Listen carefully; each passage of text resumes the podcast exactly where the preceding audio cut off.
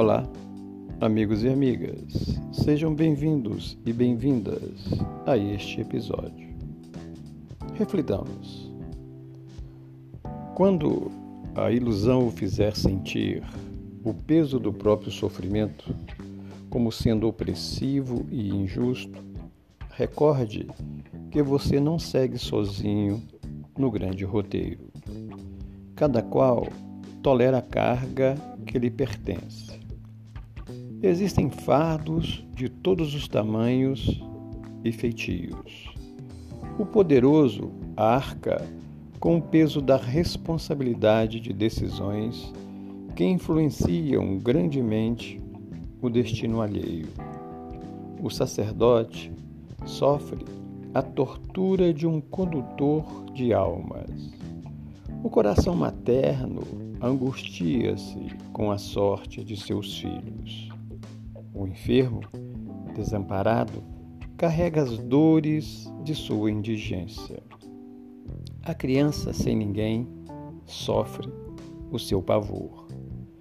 Aprenda a entender o serviço e a luta dos semelhantes para não se supor indevidamente vítima ou herói. No campo das provações, todos são irmãos uns dos outros, mutuamente identificados por semelhantes dificuldades, dores e sonhos.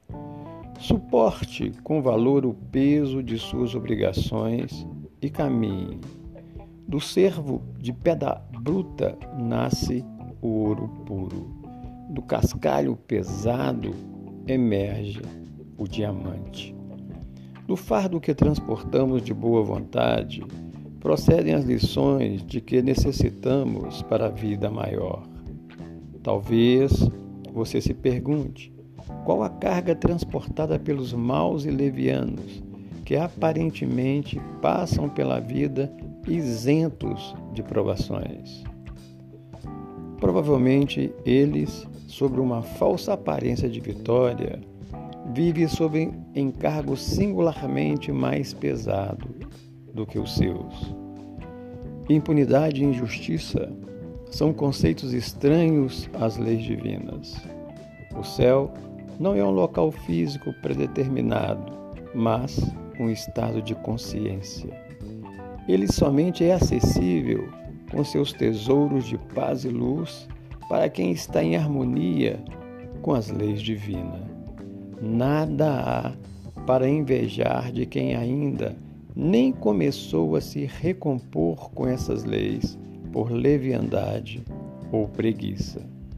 Pior ainda é a situação de quem, pela desdita de praticar o mal, está adquirindo débitos perante a vida.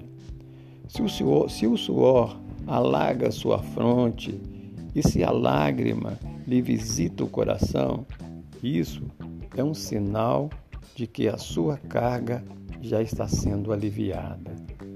Quem desempenha corajosamente, sem murmurações, as tarefas que lhes competem, está caminhando para a plenitude de sua consciência. Provas bem suportadas, sem desânimo ou preguiça, convertem-se de forma gradativa em tesouros de entendimento, paz e luz para a ascensão da criatura.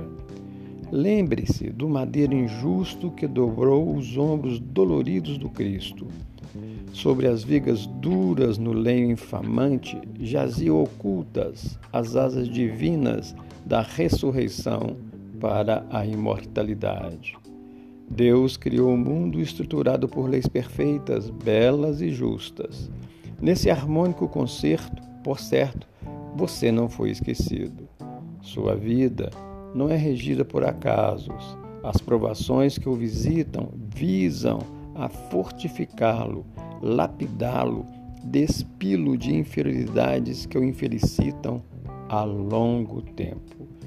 Não imagine sequer por um momento que o Pai amoroso que Jesus nos revelou possa ser cruel.